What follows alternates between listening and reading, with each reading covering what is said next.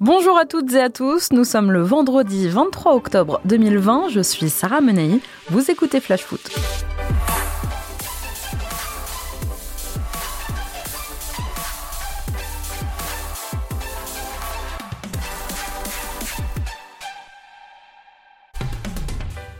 Vous souvenez-vous du temps où la Ligue 1 a envoyé deux de ses représentants en demi-finale de Ligue des Champions? Ça semble loin, hein pourtant c'était il n'y a pas si longtemps que ça. Hier soir, en Allemagne, l'OGC Nice lançait sa campagne européenne, une campagne pleine d'ambition, à en croire le joli mercato niçois de cet été. Briller sur la scène européenne, c'était le projet.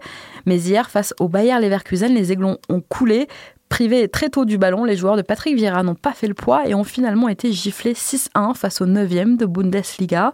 Deux heures après, en République tchèque, le LOSC déroulait lui face au Sparta Prague. Les Dogs ne pouvaient pas rêver mieux pour leur entrée en lice en Europa League. Score final 4-1 grâce notamment à un triplé signé Youssouf Yazici, premier triplé d'un Lillois dans une Coupe d'Europe. Et finalement, au vu de cette semaine européenne, on se dit que Rennes et Lille ne sont clairement pas leaders du championnat par défaut et qu'on peut pour l'instant compter sur Julien Stéphan et Christophe Galtier pour sauver l'honneur français. Ce soir, en ouverture de la huitième journée de Ligue 1, le Stade Rennais reçoit Angers. La douce ivresse de la Ligue des Champions est terminée pour l'instant. Retour aux affaires courantes pour les Rennais. Après trois matchs nuls sur les trois dernières rencontres, toutes compétitions confondues, les Bretons, qui se sont fait rattraper au classement par Lille le week-end dernier, sont à la recherche d'une victoire qui pourrait leur valoir de reprendre provisoirement la tête du championnat. Et de l'autre côté, si ce sont les Angevins qui ramènent les trois points, eh bien ils continueraient de s'éloigner de la zone rouge. Le plus important, c'est les, les trois points. On commence par les Angevins de la compo Julien Stéphan fera-t-il tourner? Oui, sans aucun doute. C'est lui-même qui l'a dit hier en conférence de presse. Oui, on doit penser au match qui vient de se passer, puis on doit aussi penser à la série de matchs euh, qui arrivent. donc il faut gérer l'effectif en, conséquence, sans faire non plus euh, deux tiers ou trois quarts de rotation parce qu'on y perdrait beaucoup d'automatisme mais en en faisant suffisamment pour avoir de la, fraîcheur. Donc euh, c'est toujours ce juste milieu-là à, trouver, qui n'est pas simple. Il y aura quelques rotations pour, euh, pour demain, forcément, pour amener un petit peu de, un petit peu de fraîcheur. Vous l'aurez compris, trois jours après son nul face à Krasnodar et cinq jours avant de défier Séville en Ligue des Champions, le club breton va accentuer la rotation tout en gardant sa base quand même habituelle et aura ainsi l'occasion ce soir de tester la profondeur de son effectif. Ce soir pour les Rennais, c'est le troisième acte d'un enchaînement de sept matchs en 23 jours. Alors l'entraîneur rennais a convoqué 20 joueurs pour la réception du SCO. Privé de son capitaine vendredi dernier à Dijon, Stéphane enregistre le retour de Damien Da Silva, décisif mardi à Krasnodar. Retour aussi de Steven Zonzi, suspendu euh, la semaine dernière à Dijon. Clément Grenier, lui aussi, est bien là et semble toujours avoir une carte à jouer au club breton. Au milieu, justement, côté retour, on devrait voir James Lea Siliki blessé depuis le mois d'août. Il est revenu dans le groupe en Ligue des Champions et devrait gratter quelques minutes ce soir pour retrouver du rythme. En revanche, Julien Stéphane doit toujours composer sans Fetou Mawassa et sans Jonas Martin blessé, mais aussi sans Mbanyang, encore en phase de reprise. Sur l'aile droite, la recrue belge Jérémy Doku devrait connaître sa première titularisation après sa bonne entrée d'une demi-heure mardi soir. Sur l'aile gauche, Yann Bo pourrait démarrer à la place de Martin Terrier. Plutôt discret depuis la reprise du championnat, la recrue lyonnaise commence à se faire une place dans l'effectif rennais. Mardi contre Krasnodar, Terrier était l'un des très rares rennais à connaître la Ligue des Champions. Et si Eduardo Camavinga, le chouchou du Roison, a encore attiré toute la lumière, eh bien Terrier a quand même pris l'ascendant en seconde période. Il devrait passer une tête ce soir donc face au SCO. Derrière, sur les côtés, deux jeunes formés au club, 18 ans tous les deux, des étoiles montantes. Côté droit, Brandon Sopi. Côté gauche, Adrien Truffert, qui devrait pouvoir faire reposer Amari Traoré et d'Albert. En somme, ce soir à Rennes, on garde l'axe, mais on rafraîchit sur les côtés. Serou Girassi, qui a lui joué l'intégralité du match contre Krasnodar après déjà 80 minutes à Dijon, pourrait être relayé ce soir par Adrien Ounou, qui devrait donc lui aussi profiter du turnover. Ounou qui n'a plus été titularisé depuis fin août contre Montpellier. Et Girassi, qui je vous le rappelle, est devenu mardi soir le premier buteur de l'histoire de Rennes en C1. Je vous rappelle que mercredi, les Bretons ont rendez-vous avec le FC Séville à Sanchez Pizjuan. Côté Angevin, maintenant, un groupe renforcé par des recrues et qui a enregistré le retour de certains blessés, mais qui reste quand même aujourd'hui un peu amoindri. L'entraîneur d'USCO, Stéphane Moulin, va faire ce déplacement sans Pierrick Capel, resté à l'infirmerie, puisque le milieu de terrain souffre des adducteurs. Rachid Alioui, qui avait fait son retour le week-end dernier, a trottiné à l'entraînement hier. Il est également absent, en revanche, pour ce déplacement. Absent depuis plusieurs semaines, lui, à cause d'une blessure à l'épaule. Mathias Pereira-Lage fait son grand retour. Et puis, on enregistre aussi le retour de Stéphane Bao suspendu le week-end dernier. L'attaquant angevin fêtera ce soir son centième match en Ligue 1. Stéphane Moulin, dans un possible 4-2-3-1, devrait aligner Bouffal Cabot sur les ailes, Fulgini en 10, sa recrue Ibrahim Amadou et Thomas Mangani au milieu, la même charnière que face à Metz le week-end dernier, soit un duo Romain Thomas, Ismaël Traoré. Changement sur les côtés en revanche, avec à droite Vincent Manceau et à gauche la titularisation de la jeune recrue Enzo Ebos. Sachez que ce sera ce soir un match auquel, comme mardi soir en Ligue des Champions, 5000 supporters rennais pourront assister, malgré le fait que l'île-et-Vilaine fasse partie des 54 nouveaux départements placés en couvre-feu par le gouvernement. L'application du confinement nocturne n'entrant en vigueur qu'à minuit dans le département.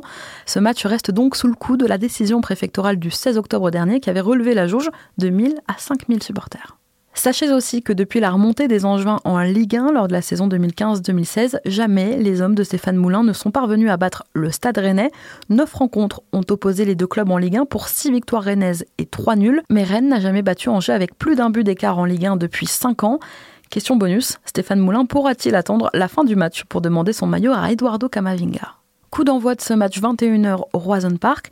Et en ce qui concerne les autres affiches de cette huitième journée de Ligue 1, le gros match, il est à retrouver en clôture de la journée, c'est-à-dire dimanche soir, cette OL ASM.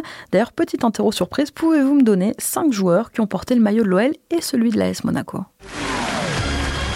Mesdames, Messieurs, êtes-vous prêts? Alors c'est parti, voici la première épreuve, le point gagnant. Alors il y a eu Ludovic Julie et Sonia Anderson, bien sûr, mais pas que. Manu Amoros, 9 années de succès à Monaco, son club formateur, 350 matchs sur le rocher, deux titres de champion. Puis après avoir quitté la SM et gagné la Ligue des Champions avec Marseille, eh bien Manu Amoros file à Lyon en 95 et découvre un Noël sur le point de décoller avec une belle place de dauphin sous la houlette de Jean Ticana. Il y a eu aussi Daniel Bravo, qui a fait ses classes à Monaco pendant 4 ans, puis qui est recruté par l'OL en 97, club où il ne restera qu'une saison avant de prendre sa retraite deux ans plus tard. James Deba, longtemps et faussement présenté comme le cousin de Georges Weah, le Libérien n'aura pas connu la même réussite en France que son compatriote. Une seule petite saison à Monaco avant de rejoindre Lyon où il restera trois ans. Parmi les Roten, Morientes, Julie et autres Dado Percho, il était de la folle aventure européenne de l'ASM en 2004. Sébastien Squilacci, un parcours qui lui offre un billet pour les Bleus à l'époque et un statut de recrue que tout le monde veut pendant le mercato. Finalement, il restera deux ans de plus sur le rocher avant d'être recruté par un Lyon au sommet du foot français en 2006. Deux titres de champion plus tard, Toto Squilacci quittera le Rhône pour la Liga. Bon, j'espère que vous en avez eu quelques-uns de bons quand même. On passe aux autres rencontres du week-end. Demain, 17h, Marseille va à Lorient. Une semaine après avoir arraché le nul contre Rennes vendredi dernier, Dijon, bon dernier, se déplace au Parc des Princes demain, 21h, pour y affronter des Parisiens fragilisés par leur défaite en Ligue des Champions. Dimanche, 13h, vous déjeunerez peut-être devant Lens-Nantes. Les Lensois doivent se relever de la claque reçue dimanche dernier dans le derby. Pour la petite sieste du dimanche après-midi, la Ligue 1 vous propose Metz-Saint-Etienne à 15h. À la même heure, Strasbourg sera sur la pelouse de Brest, Nîmes va à Bordeaux et Reims à la Mosson. À 17h, des Aiglons blessés accueillent à l'Alliance des Lillois en pleine bourre. Et enfin donc le choc entre Lyon et l'AS Monaco au Groupama Stadium dimanche 21h. On débriefera bien sûr tout ça lundi dans Flash Foot. En attendant, tous les buts, tous les résumés et les plus belles actions en quasi direct sont à retrouver tout au long du week-end sur votre appli Free Ligue 1 Uber. Je vous rappelle qu'à l'occasion de cette huitième journée, une minute de silence sera observée avant chaque coup d'envoi sur tous les terrains de Ligue 1 et de Ligue 2 en hommage à l'assassinat de Samuel Paty, mais aussi en hommage à la disparition de Bruno Martini, l'ancien gardien de la GIA devenu directeur adjoint du centre de formation Montpellierin. Allez, on passe à notre tour de l'infirmerie.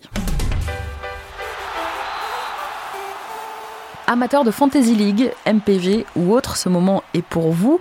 Si vous avez beaucoup de joueurs du Paris Saint-Germain dans MPG, attention, contre Dijon demain, Thomas Tuchel devra composer sans André Di Maria, sans Levin Kurzava, Marco Verratti, Leandro Paredes, Mauro Icardi, Thilo Kerrer, Idriss Gueye et Juan Bernat. Rien que ça, Kylian Mbappé devrait être lui mis au repos alors qu'il a disputé trois rencontres en six jours. Face à Marseille, des absents encore du côté du FC Lorient, Sylvain Marvaux, Vincent Le Goff et Mathieu Saunier, entre autres. Alors quand est-ce que Christophe Pellissier pourra jouer avec son équipe type?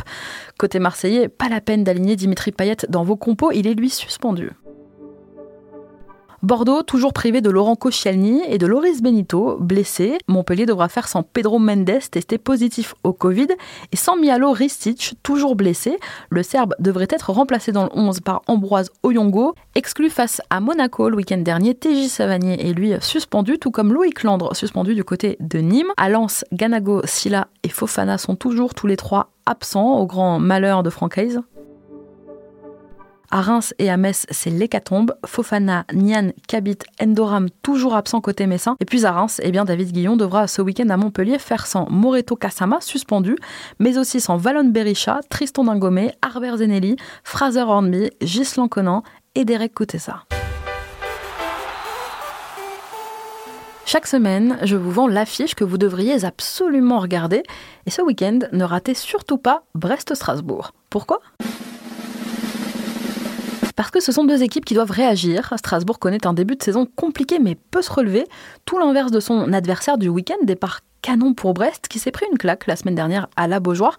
Nul doute que les joueurs d'Olivier Dalloglio auront à cœur de se rattraper. Parce qu'à défaut d'avoir la fièvre du samedi soir, on voudrait au moins avoir la fièvre du dimanche après-midi. Bon, vous l'aurez reconnu, Saturday Night Fever des Bee Gees. Autre raison, pourquoi regarder Brest-Strasbourg eh bien parce que Strasbourg nous a mis l'eau à la bouche le week-end dernier avec une belle performance malgré la défaite face à Lyon. Les hommes de Thierry Loret ont montré caractère et envie, deux qualités qu'ils n'avaient plus montrées depuis quelques matchs déjà, et que donc c'est encourageant pour la suite. Parce qu'il n'y a dans Colanta que l'Ouest affronte l'Est. Parce que ce sera sûrement la première titularisation d'Abib Diallo avec le Racing, déjà buteur le week-end dernier face à Lyon pour sa première sous le maillot strasbourgeois. L'ancien serial buteur messin, arrivé en Alsace au début du mois, pourrait profiter du déplacement en Bretagne pour connaître sa première titu. Parce que depuis 2008, il n'y a jamais eu de 0-0 entre les deux équipes. On veut des buts, comme dirait Enrico Macias, donnez-moi.